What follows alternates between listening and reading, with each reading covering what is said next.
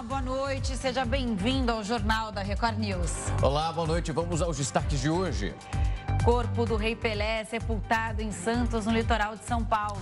Milhares de fãs acompanharam o cortejo pelas ruas da cidade. Anvisa aprova a primeira injeção contra a obesidade. E ainda, Irã voltará a fiscalizar o uso de véu por mulheres.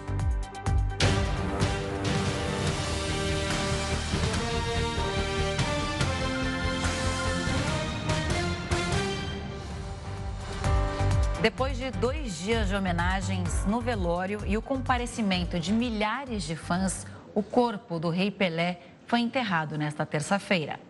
O velório de Pelé terminou às 10 horas da manhã dessa terça-feira. Nesses dois dias, mais de 250 mil pessoas foram à Vila Belmiro para dar o último adeus a Pelé. Além da presença de torcedores e fãs, Ex-jogadores, dirigentes de diferentes clubes e autoridades políticas também compareceram ao velório. O presidente Luiz Inácio Lula da Silva esteve na Vila Belmiro nesta terça-feira. Nos maiores momentos de glória dele, quando encontrava com a rainha da Inglaterra ou quando ganhava um prêmio, o Pelé era o mesmo que quando dava uma entrevista ou encontrava com um monte de criança para conversar. Então, acho que o Pelé é uma figura muito especial. A gente não pode ficar comparando o Pelé a ninguém porque não tem ninguém comparável ao Pelé em se tratando de jogador de futebol, em se tratando de ser humano. Ao fim do velório, o caixão foi coberto e saiu do estádio por volta das 10h30 da manhã. Em cima de um caminhão do Corpo de Bombeiros, o cortejo circulou pela cidade de Santos e atraiu fãs por todo o trajeto, que gritaram e cantaram a todo momento.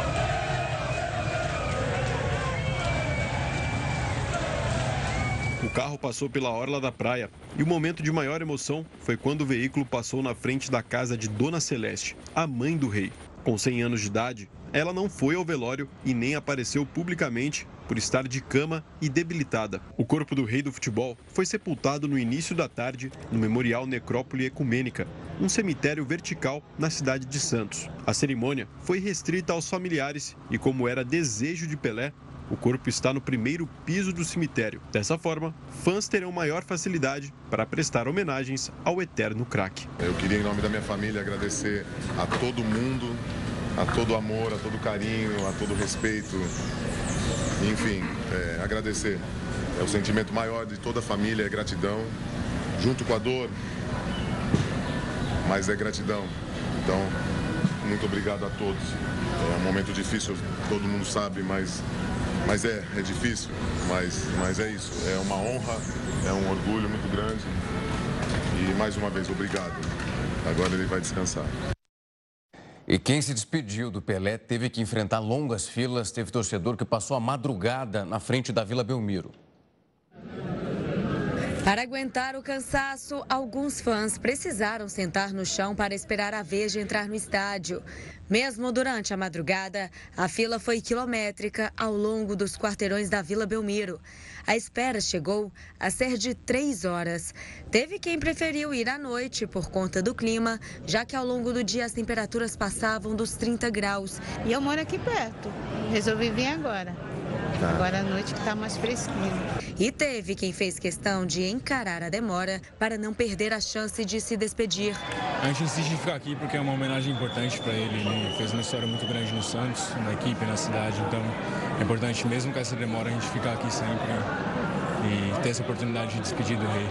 Já dentro do estádio, os fãs caminharam para dar o último adeus e torcedores do Santos se reuniram para cantar e homenagear Pelé.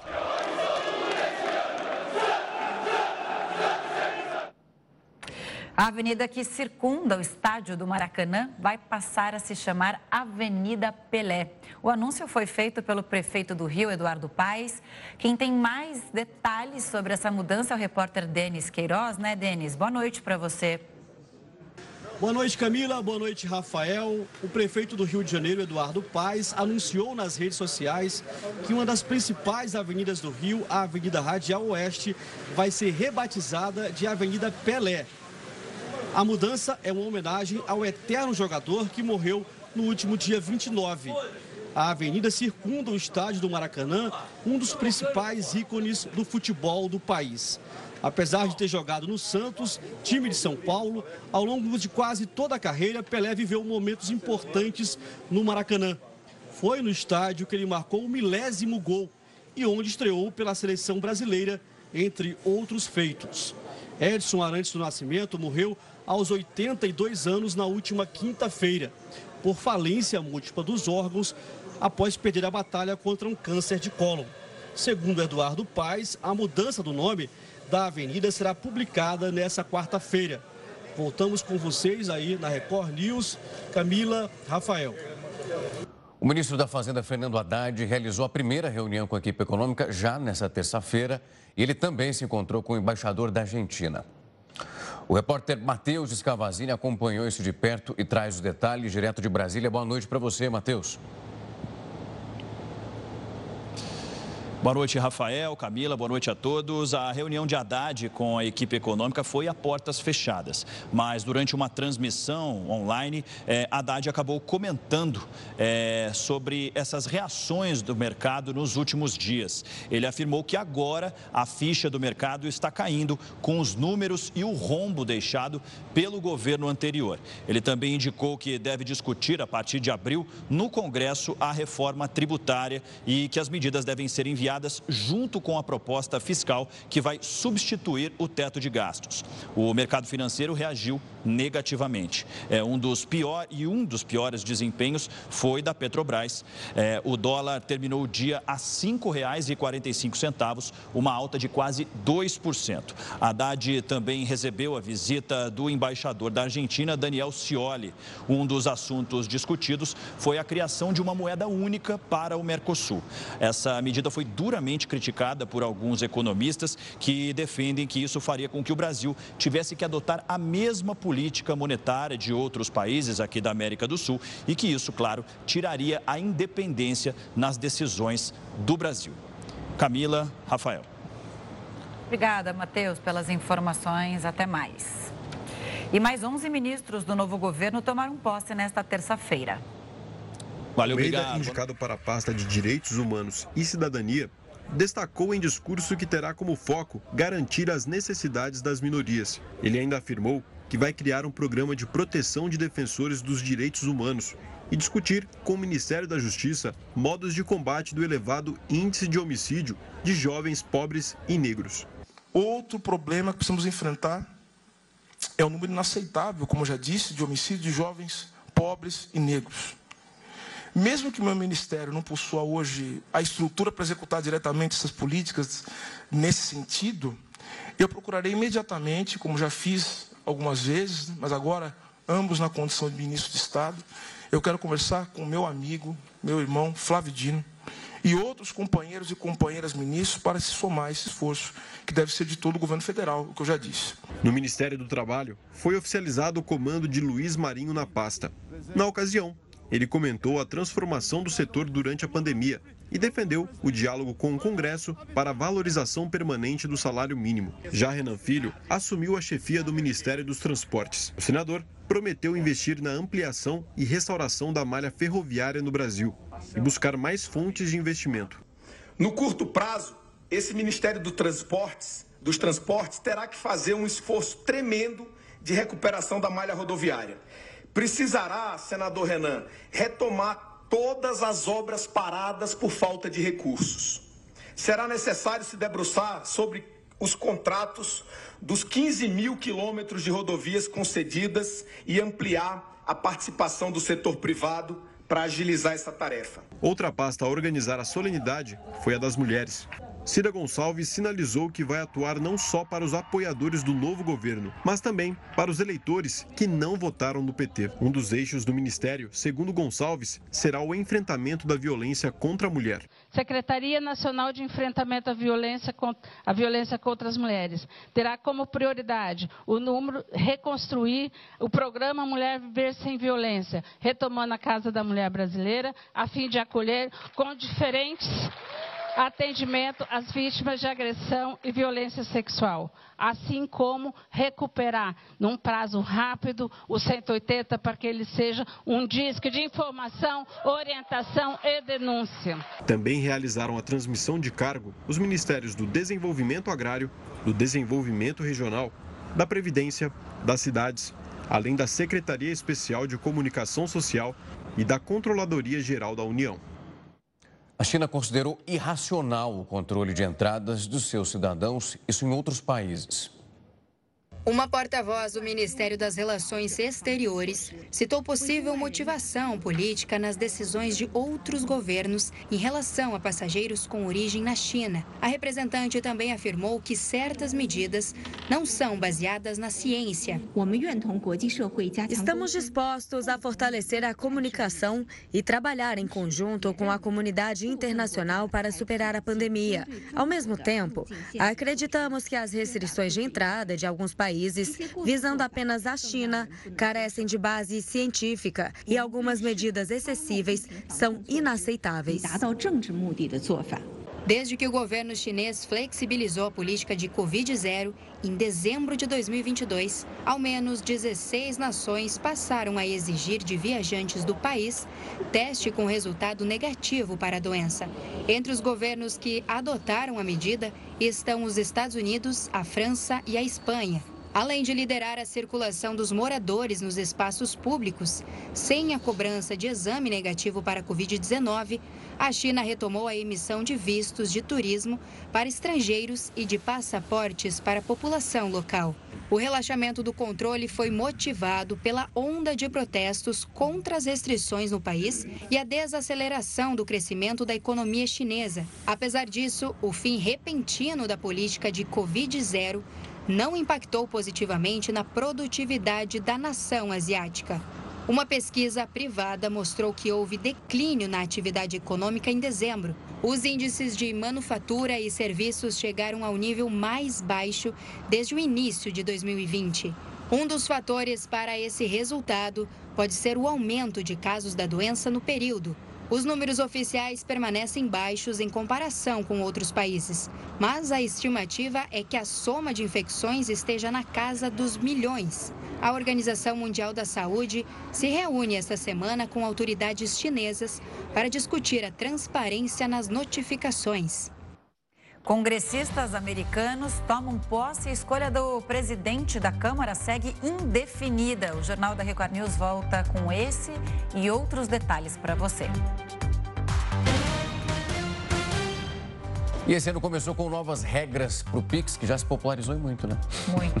É, hoje é essencial ter Pix. É difícil achar alguém que não consiga usar, porque agiliza muito o processo. E uma das alterações agora é o final desse limite individual por transação quem vai nos explicar essas mudanças é o Gil Giardelli, ele que é professor de Estudos do Futuro e apresentador do programa Imponderável aqui na Record News. Gil, uma ótima noite, um prazer te receber aqui. Uma ótima noite, Rafael. Feliz 2023. Olá, Camila. Olá. Ótimo 2023 para nós. Feliz ano para todos nós. O Gil, quando a gente olha os números do PIX e como a população brasileira se adaptou a isso, é incrível. A gente olha o levantamento que foi feito pelo Estatísticas de Pagamentos de Varejo, eles divulgaram um dado que chama muita atenção, como esse número foi aumentando, num total de pelo menos essas transações realizadas aqui no Brasil, uma parte muito significativa acontece via PIX. Quando a gente olha para esse montante de crescimento e aumento nas transações, digamos que o PIX é o principal responsável por facilitar e também aumentar essa porcentagem? Na, é, Rafael, na verdade, o Pix já ultrapassou todos os meios de pagamento, seja de cartões de crédito, TEDs, DOCs. É, a partir do dia 20 do mês passado, quando foi a segunda parcela do, é, do 13º, foram mais de 104 milhões de transações diárias. Então, isso está levando uma bancarização de milhões de brasileiros que agora recebem, sejam em lojas, sejam vendendo, fazendo negócio nas ruas, fa desculpe, facilitando, fazendo os negócios acontecerem de uma forma rápida. Né? E uma tendência que começa em 2018 no Banco é, Central Britânico, depois vai para a China e agora, desde novembro de 2020, está facilitando a vida né, dos brasileiros. E agora vem essas novas regras. Ô Gil, a gente vê aperfeiçoamento do sistema aqui brasileiro, é, que funciona bem, bem como você disse, né? As pessoas têm mais facilidade para transferir dinheiro, agora também tem um período maior é, com essas novas regras que começaram a valer a partir de ontem. Uma delas é que não é pelo horário bancário, você pode definir que você faça transações até 22 horas, né? É, então, dá tempo, por exemplo, de eu e o Rafael chegar em casa casa, chegarmos em casa e ainda fazer uns pagamentos é, pelo celular. Mas, de qualquer forma, é, a gente vê esse aperfeiçoamento do sistema, é, essas mudanças são positivas para que mais gente use o Pix? Sim, na verdade, o que esse conselho do Pix, que é formado pelo Banco Central e pelos bancos e fintechs, é, na verdade, criar uma forma de é, você poder ter uma livre, né, escolher qual vai ser a melhor taxa, cada banco vai ter sua regra, cada banco vai poder colocar até as 22 horas ou até as 20 horas. Então, é importante para os brasileiros também começar a definir que você pode escolher sua marca de carro, você pode escolher sua marca de roupa, mas também escolher a sua marca é, de banco. E aí isso vai criar uma concorrência melhor. E mais do que isso, né? durante a pandemia, só o banco, a Caixa Econômica, abriu mais de 50 milhões de contas é, compulsórias de poupança para colocar os, os benefícios. E agora nós temos mais de 18 milhões de brasileiros que entraram, tiveram a sua primeira conta de banco. Então, é, o Pix está trazendo novas pessoas que são bancarizadas, isso é trazer elas para a economia, isso é trazer elas para sair né, é, de, de, um lugar que era quase que o dinheiro vivo, o escambo, então traz mais segurança e mais concorrência. É muito bem-vindo o que está vindo por aí. Gil, quando a gente fala de fato dessas mudanças que a gente tem a partir desse ano, é bom a gente explicar para quem está em casa, nós tínhamos ali em relação ao horário, mas também o limite de transação, por exemplo. Aquele de 3 mil, se esse era o seu limite por dia, mas isso sendo fracionado. Agora, por exemplo, com essa alteração, se eu tenho um limite de 3 mil, eu posso fazer essa transação, por exemplo, uma tacada só. Transferir 3 mil para alguém ou então fazer o pagamento de uma conta. Essa é uma modalidade que traz também, digamos que, um pouco mais de liberdade. Para quem usa, a gente sabe que pagar conta é um dos principais motivos que as pessoas estão usando o Pix também. É, e além de você ter um controle agora, se você tinha que pagar 4 mil reais para alguém, você teria que fazer quatro transações de Pix e agora em uma única única ou no limite que você tiver do seu dinheiro, você vai poder utilizar isso. E mais do que isso, você tem o poder das pessoas. Se ela colocar a regra para o seu banco, que ela só pode fazer PIX até às 6 horas da tarde, o banco tem que acatar isso imediatamente. Então, é, cada um vai se adequar, vão ter pessoas, é, imagino que um grupo de pessoas que tem uma idade um pouco mais avançada vão falar, eu quero que o PIX não seja mandado à noite, só durante a tarde. Então, é uma forma também de assegurar as pessoas, de, de deixar mais segurança para elas, que elas possam é, entender qual é o melhor horário. Cada um vai se adaptar. Nós aqui, trabalhando um pouco mais à noite, vamos querer fazer uma compra, é, passar no supermercado. E outras pessoas preferem pela manhã. Então, é o poder na mão das pessoas. Talvez a preocupação é que brevemente pode vir uma taxação, cada banco vai cobrar uma pequena taxa disso. Essa é a preocupação. E é uma pena, né? Porque também é uma vantagem do Pix hoje, né? Antigamente, para você fazer um TED ou um, um, DOC, né? Aliás, ninguém fala mais de DOC, né? É. Mas para fazer esse tipo de transação financeira, você pagava-se uma, uma, uma taxa. E o Pix tinha essa vantagem de não se pagar nada. Agora, uma outra questão, né? Quando a gente vê um avanço da tecnologia e o aperfeiçoamento do sistema, a gente vê também um aperfeiçoamento da criminalidade.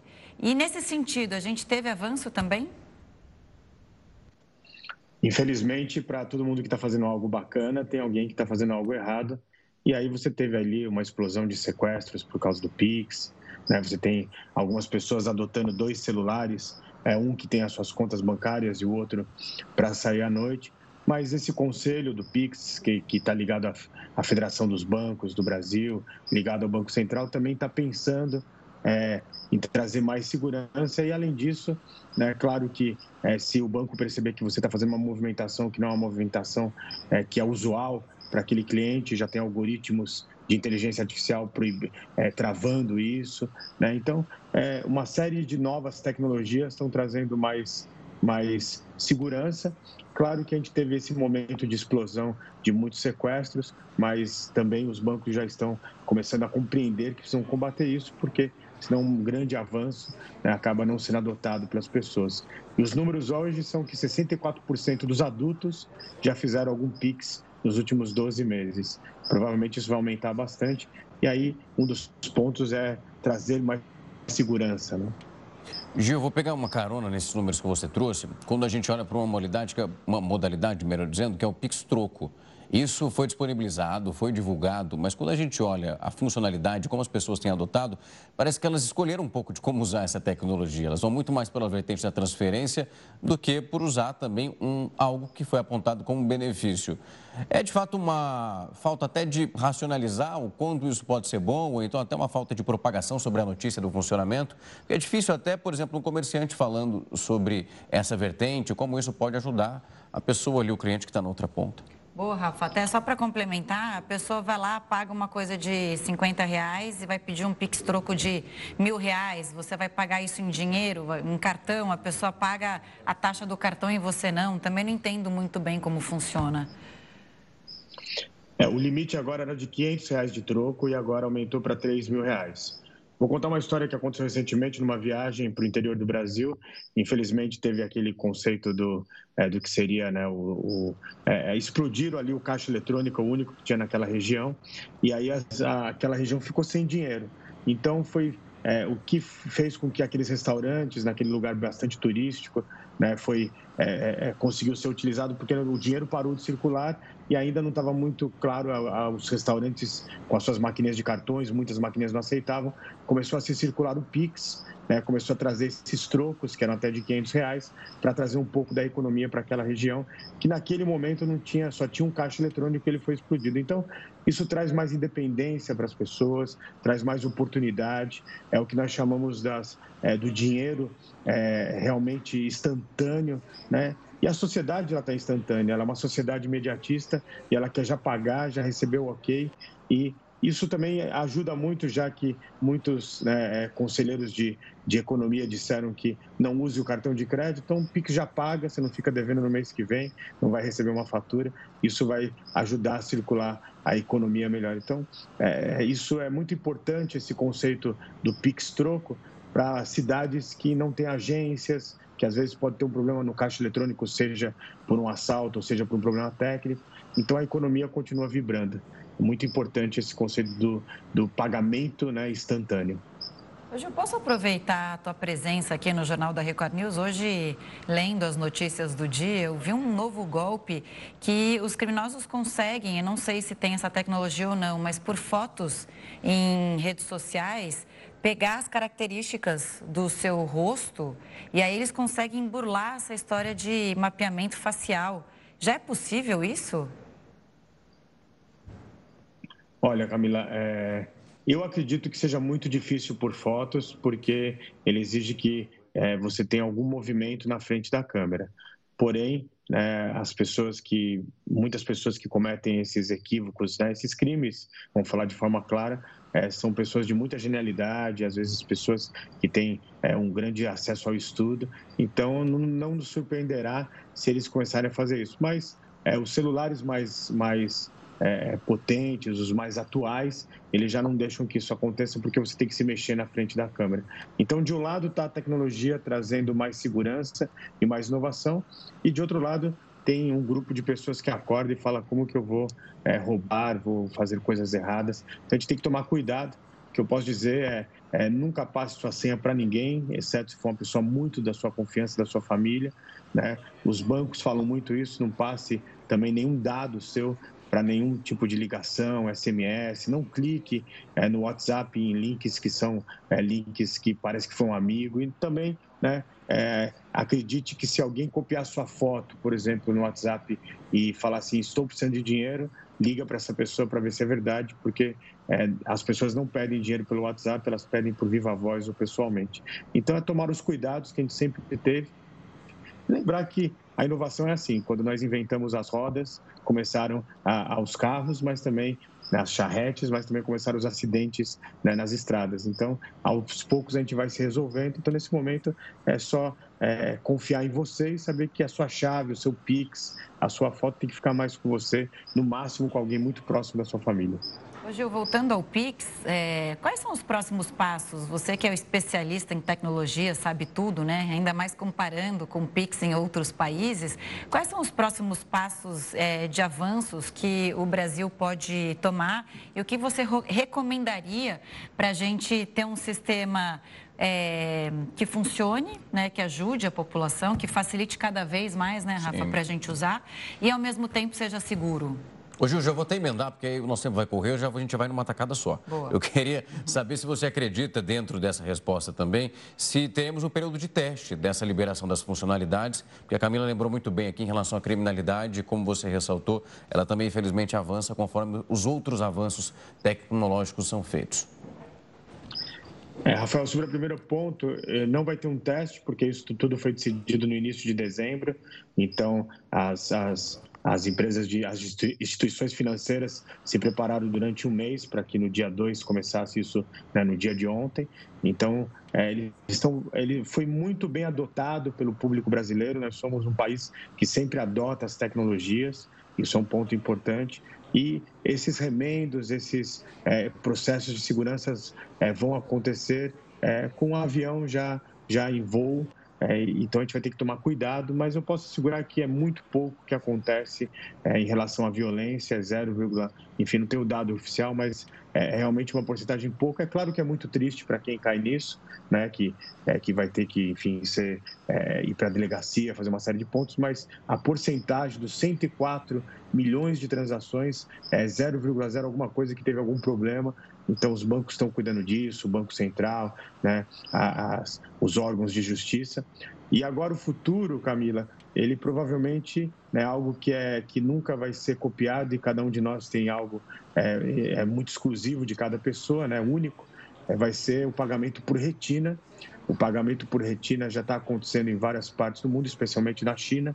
Eu estive na China recentemente e aí, como brasileiro, eu falei, vou sacar um pouquinho aqui do I1, né, para é, caso aconteça alguma coisa com meu cartão de crédito, etc., eu tenho dinheiro. E aí, num lugar, eu fui pagar com dinheiro, né, a, a, nota era tão nova, eu tinha acabado de sacar no ATM deles, e a pessoa na loja, quando ela recebeu, ela falou assim: Nossa, mas você está pagando com dinheiro? Já faz, puxa, muito tempo que eu não vi uma nota dessa. Então, o futuro vai ser pagamento com retina e é, o, o dinheiro, como a gente conhece, cédulas, moedas, tende a desaparecer e virar itens de colecionadores. Dinheiro digital, né? Também estão discutindo aqui no Brasil, mas ainda não chegaram num consenso, né? É, o futuro chegou, né, Rafa? Tá aí, ó, correndo atrás da gente. Gil, foi um prazer te receber aqui hoje para conversar com a gente, tirar várias dúvidas e entender o que, que o futuro está trazendo aí para a gente. Uma ótima noite. Uma ótima noite, uma boa semana. Até, Até. a próxima, Gil. Bom, e as contas de início de ano podem ser uma verdadeira dor de cabeça, até porque tem muito boleto que chega em janeiro. E segundo especialistas, a melhor solução para lidar com o dinheiro é o planejamento, não tem outro jeito. As contas de início de ano são inevitáveis. IPTU, IPVA, licenciamento do carro, despesas escolares, seguros, viagens. Tudo isso pode impactar no orçamento familiar. E para não ter aquele susto e sofrer com a falta de dinheiro, o planejamento é essencial. O planejamento financeiro é o melhor caminho para se preparar para as contas de início de ano. Como essas contas são recorrentes, é possível e importante que você se planeje antes que elas comecem a chegar. Coloque no papel todas as contas que precisam ser pagas nesse período, inclusive os gastos remanescentes do final do ano. E organize por ordem de prioridade, valores, taxas de juros e condição de pagamento. Começando por um dos principais, o IPTU é a sigla para Imposto Predial e Territorial Urbano. A cobrança é feita para todos aqueles que têm alguma propriedade imobiliária, seja um imóvel ou terreno. É responsabilidade de cada município recolher esse imposto, então os valores, datas de vencimento e descontos também mudam de acordo com a região. Dá para pagar o IPTU à vista ou parcelado. Geralmente, pagando à vista, é possível conseguir algum desconto. Já o IPVA é a sigla para Imposto sobre a Propriedade de Veículos Automotores. Todo mundo que tem um veículo no Brasil precisa pagar o IPVA anualmente.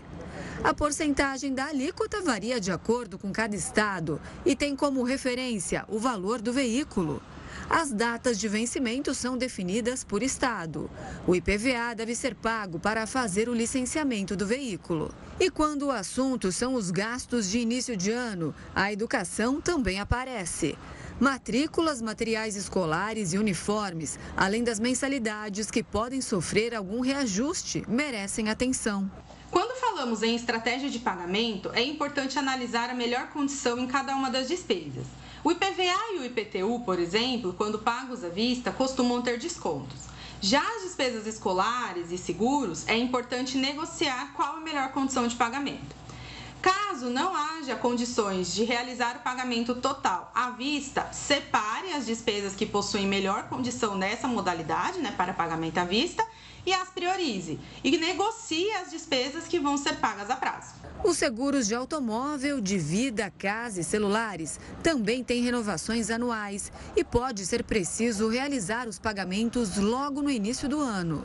Por isso, é importante consultar as apólices e ver quais são as condições de contratação. Segundo especialistas em gestão financeira, uma dica valiosa é usar o 13º salário. Além de ser muito útil para as compras de Natal, ele tende a fazer a diferença para pagar as contas sem que elas atrasem e ainda conseguir bons descontos. Além do 13º, fazer um planejamento de antemão, juntando um pouco de dinheiro a cada mês, também pode ser útil para arcar com os custos de contas fixas. O planejamento é o primeiro passo para organizar a vida financeira.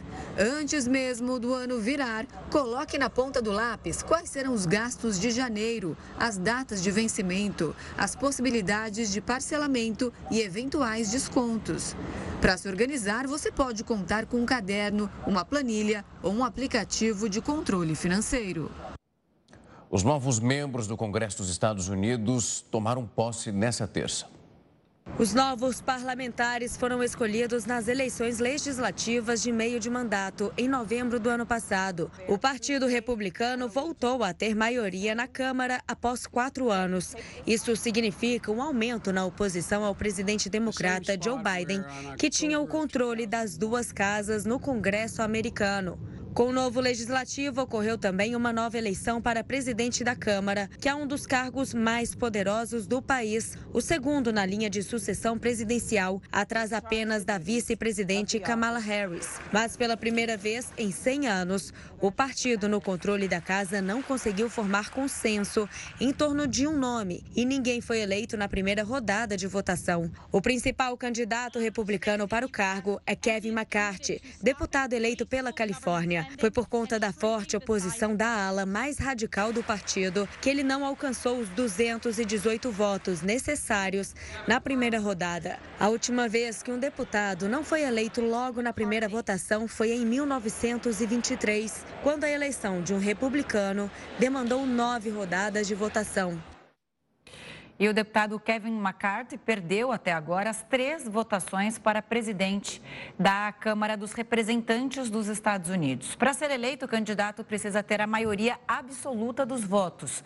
Novas rodadas de votação irão ocorrer até um candidato conseguir a maioria absoluta. a próxima delas está marcada para amanhã. E um deputado, filho de brasileiro, tomou posse no Congresso americano em meio a uma polêmica e também às investigações. O republicano George Santos foi eleito por Nova York. Ele assumiu o cargo em meio às investigações depois de um jornal ter revelado que ele mentiu no currículo. A Procuradoria de Nova York abriu uma investigação. Esses gastos, então, da campanha de Santos também levantaram suspeitas, depois que apareceram indícios de que ele teria usado verba para uso pessoal. Anvisa aprova injeção contra a obesidade. O Jornal da Record News traz uma entrevista sobre esse assunto. É daqui a pouquinho. Fica com a gente. O Jornal da Record News está de volta para falar que o ator Jeremy Renner, conhecido pelo personagem Gavião Arqueiro, dos cinemas, agora permanece na UTI, se recuperando de pelo menos duas cirurgias que precisou fazer. O Renner ajudava um motorista que estava com o carro atolado quando foi atropelado pelo equipamento aquele responsável por fazer a limpeza da neve. O acidente aconteceu em Reno, no estado americano de Nevada. Ele passou já por duas cirurgias para tratar os ferimentos nas pernas e também no tórax. Em um comunicado, o representante do ator disse que o estado de Renner continua sendo crítico, mas estável. O perfil do ator nas redes sociais publicou uma foto agradecendo as mensagens de carinho que tem recebido. Que ele se recupere, Sim, né? sem e logo. E nós voltamos a falar então sobre o último adeus a Pelé. O mausoléu onde o rei do futebol está enterrado poderá receber visitas do público. E quem tem mais detalhes sobre essa visitação é o repórter Romeu Piccoli. Oi, Romeu, boa noite.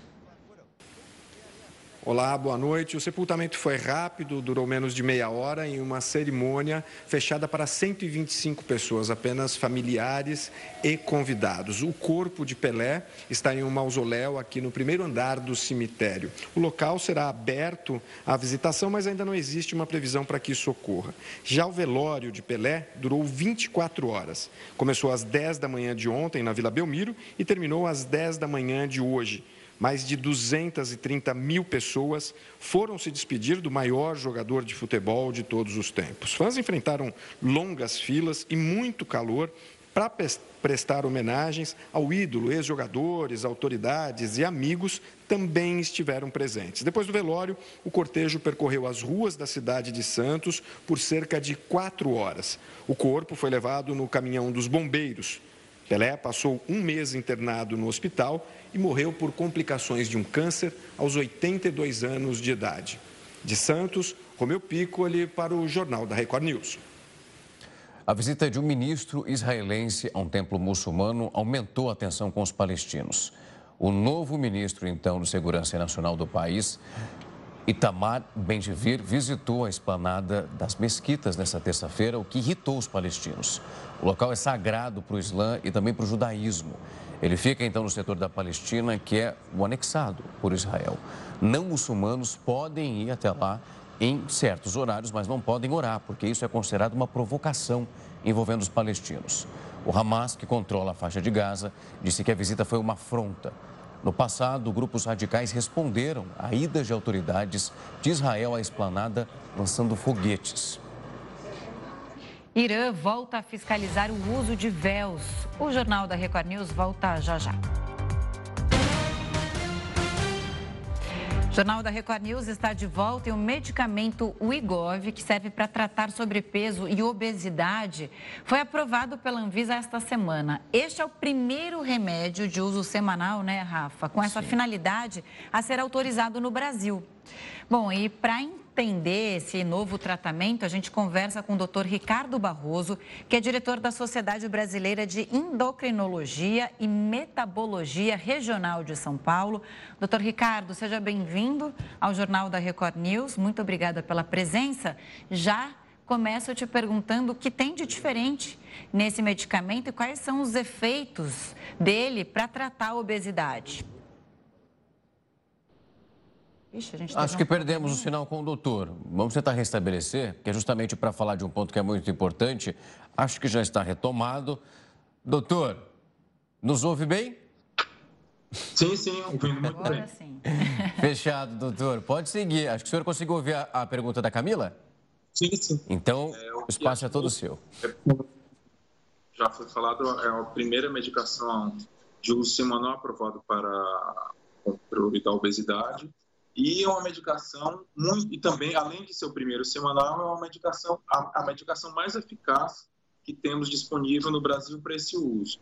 Então, é uma medicação segura do ponto de vista cardiovascular, é, já com estudos de segurança cardiovascular, segurança do ponto de vista neurológico, porque as medicações mais antigas é, tinham esse, esse, esse problema de afetar mais o sistema é, neurológico afetar o humor é, e outros efeitos nesse, nesse setor. E essa medicação, por ser uma medicação de ação gastrointestinal, ela promove maior segurança nesses aspectos. Doutor, quando a gente olha para as funcionalidades e como isso vai sendo aplicado, principalmente agora depois da aprovação da Visa, automaticamente o interesse também vai crescendo. Quando a gente olha e fala de uma pessoa obesa, para deixar muito bem esclarecido esse quadro, qual seria o paciente apto a participar de um tratamento como esse e se esse se essa opção ela pode ser combinada com uma outra. Porque eu estava acompanhando um relatório da FDA nos Estados Unidos e eles colocavam ali uma certa informação dizendo que essa combinação não era muito aceita e que devia ser seguido somente esse cronograma, assim se indicado pelo médico, e o paciente se enquadrasse dentro desse modelo. Exato. O, em bula, o que a gente chama de existem dois tipos de prescrição médica, vamos dizer assim.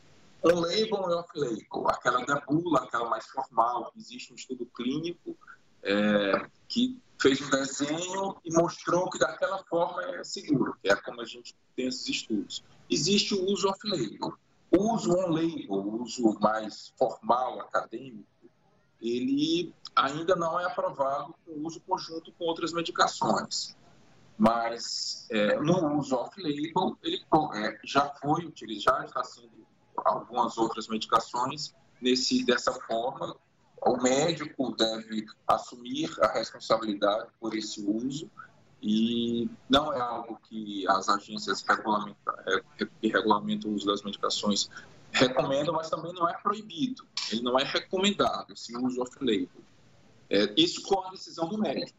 Agora, o uso formal, uso mais correto seria ah, para indivíduos com obesidade, ou seja, aqueles indivíduos com IMC, índice de massa corpórea acima de 30, e indivíduos com sobrepeso com comorbidades, por exemplo, hipertenso, diabético, com alterações de colesterol, esteatose hepática, gordura no fígado.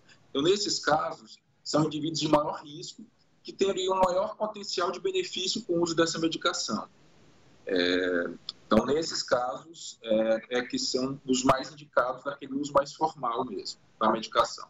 Doutor, muitos médicos já usavam um remédio que era usado para combater diabetes tipo 2 para é, controlar a obesidade no país, né? E sobrepeso também.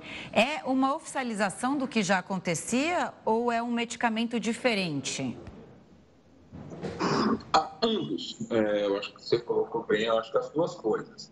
É, é uma oficialização do que já ocorria, já que a substância semaglutida já era utilizada off-label né, com essa finalidade, que no Brasil ela só era aprovada é, oficialmente para diabetes tipo 2, mas agora foi aprovada para obesidade. Só que qual é a diferença? A diferença é que ela é aprovada para diabetes tipo 2 na dose de até 1 miligrama, que é a caneta, é uma caneta, uma injeção semanal que o próprio paciente é, aplica, que chega até a dose de 1 miligrama. A de diabetes. A de obesidade, com o ele vai até 2,4 miligramas, ou seja, uma dose é, uma, bem maior até do que aquela usada para o diabetes. Então, com isso, com uma única aplicação, essa caneta ela já vem para que com uma única aplicação você consiga usar a dose adequada para a obesidade. E essa dose, é, o estudo clínico, os estudos clínicos, foram uma sequência de estudos, com, que utilizaram essa dose mostraram uma perda de peso bem superiores àquelas usadas com outras, aquelas obtidas com outras medicações já usadas para a obesidade, como por exemplo, até mesmo comparando com outra substância de ação semelhante que chama liraglutida, só que de uso diário, também injetável. E esse, esse efeito foi superior a qualquer outra medicação. Então, foi uma formalização do que já, já ocorria e, ao mesmo tempo, uma evolução, vamos dizer assim, uma, uma coisa nova também. Doutor, foi um prazer receber aqui. É um assunto super importante para a gente entender. A gente sabe a procura que tem as pessoas para tentarem fazer um tratamento e entender que para cada um funciona de uma maneira e nem todo mundo é apto para aquilo que, por mais que tenhamos uma aprovação e essa conversa com o médico e esse aprimoramento, ele é fundamental. Foi um prazer te receber aqui, doutor, para conversar com a gente. Muito obrigado e gostei muito desse, sua, desse seu comentário final, que o acompanhamento médico é fundamental. Não é uma medicação que deva ser usado de, usada de forma espontânea, que o paciente vá na farmácia e deva comprar e usar, porque ele tanto pode ter efeitos colaterais é, que prejudicaram seu, sua saúde, bem como ele vai ter pouca eficácia com aquele uso não acompanhado com um profissional que tem a capacidade de, de ajudá-lo. Muito obrigado. Obrigada. Até mais, doutor. Boa noite. E o Irã vai voltar a monitorar o uso de véu islâmico nas mulheres do país.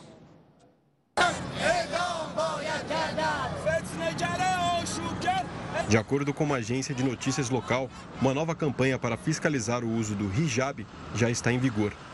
O nome da medida é Nazerun, que significa vigilância na língua persa. O regulamento diz que se uma mulher estiver em um veículo sem usar o véu, o proprietário vai receber uma mensagem pedindo para que o hijab seja respeitado e que a desobediência não se repita. O que nós estamos vendo agora é uma, é, é uma resposta que está sendo dada é, a essas mulheres que acreditavam que poderiam é, estar mais livres para decidir se usam ou não hijab. É, então, nós estamos vendo uma retomada desse programa com mais rigor, é, mas não sabemos onde isso realmente vai dar. Até é... o momento, a notificação é apenas uma simples mensagem de texto no celular, sem punição. Porém, parlamentares disseram que multas podem ser impostas a quem descumprir a regra. Depois da morte da curda iraniana de 22 anos, Massa Amini, que estava sob custódia da polícia da moral iraniana, manifestações tomaram conta do país. Como resposta aos protestos, autoridades anunciaram o fim da organização em dezembro. É, eu creio que, uma, uma, que é uma reação mais sutil contra as manifestações, menos violentas, talvez, nesse primeiro momento, mas elas podem mudar de figura, né? essa vigilância ela pode mudar de figura se essas manifestações voltarem a ficar mais tensas, intensas e violentas. Situação tensa no Irã, né? Mas voltando ao Brasil, a primeira viagem oficial de Lula após assumir o mandato será para a Argentina. A presidência confirmou que ele irá para o país vizinho no dia 23 de janeiro. Na sequência, mas ainda sem data confirmada, Lula deverá visitar os Estados Unidos para encontrar Joe Biden e ainda no primeiro semestre está prevista uma visita à China, que é o principal parceiro comercial do Brasil. O presidente não irá ao Fórum Econômico Mundial que acontece na Suíça. Em seu lugar devem ir o ministro da Fazenda, Fernando Haddad, e o vice-geraldo Alckmin. E o ataque a uma penitenciária no norte do México deixou 26 mortos e 25 presos estão foragidos até agora. A suspeita é que esse ataque tenha sido comandado por uma quadrilha de traficantes. Dois agentes da promotoria do estado de Xinhua e também cinco supostos detentos morreram em confrontos.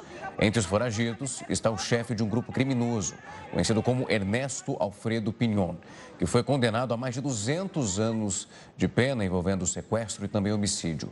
O presídio atacado tem uma capacidade para 3.135 detentos, mas é ocupado atualmente por 3.901 e já foi cenário de várias disputas entre grupos rivais e também envolvendo as rebeliões. Agora, prestar um serviço, prazo para renovar a carteira de habilitação vencida voltou a ser de 30 dias. O período vale a partir da data de vencimento do documento das habilitações. Durante a pandemia, bom a gente lembrar aqui, o Conselho Nacional de Trânsito tinha ampliado o prazo para evitar aglomerações de motoristas nos postos de atualização. Quem teve o documento vencido entre maio e dezembro do ano passado ainda se beneficia com o prazo dos oito meses para renovar. A pena para dirigir com carteira vencida é de sete pontos e multa de 293 reais. E três brasileiros entraram então para a lista dos 200 melhores cantores da história. Você tem algum palpite? Eu tenho, olha, mas é bom a gente não dar spoiler e assistir juntos e a gente comenta no final. Vamos dar uma olhada. Tem um que eu sou super fã. Será? É bom ver se apareceu. A lista feita pela revista Rolling Stone colocou João Gilberto, Gal Costa e Caetano Veloso entre os 200 primeiros nomes. João Gilberto ficou na 81ª posição, enquanto Gal Costa está em 90 Já Caetano Veloso ficou na posição 108. O trio baiano recebeu elogios dos repórteres da publicação. A lista é liderada pela americana Aretha Franklin. Quer acabar com esse de viver longe longe de mim. João Gilberto é considerado um dos fundadores da Bossa Nova no Brasil.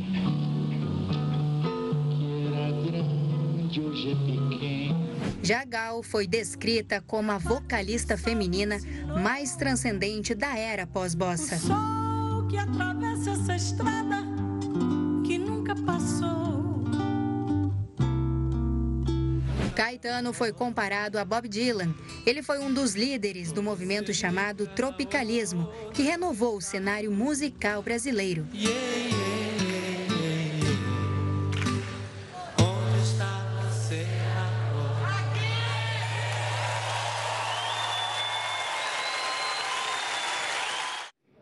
Ele que eu tinha suspeitado, adoro essa música, eu sou fã de Caetano Veloso e sem lembrar da, né, a gente não pode deixar de lembrar da Gal Costa. Não, eu tive a sorte de conseguir no último show dela aqui em São Paulo, antes infelizmente, a gente acompanhar a partida e foi incrível. Linda, linda, é linda. Emocionante. Linda.